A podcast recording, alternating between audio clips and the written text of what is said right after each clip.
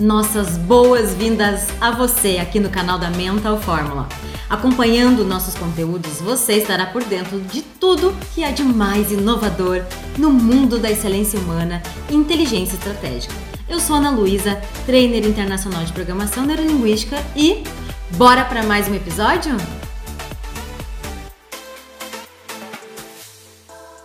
Estou aqui nas ruas do Centro Histórico de Paraty para falarmos sobre crenças. Crenças que podem ser fortalecedoras ou limitadoras. Nós podemos ter crenças vindos é, hereditariamente, ou seja, das pessoas que nos criaram, das pessoas que nos ensinaram.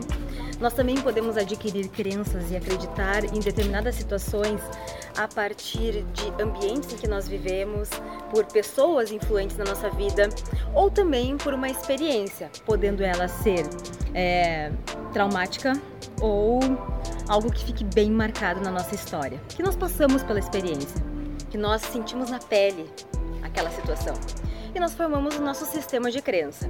Nesse sistema de crença, positivo ou negativo, nós temos que ter autoconsciência do que hoje nós temos como crenças na nossa vida e que sim, nos auxiliam para chegar onde nós desejamos, naquela meta, sim.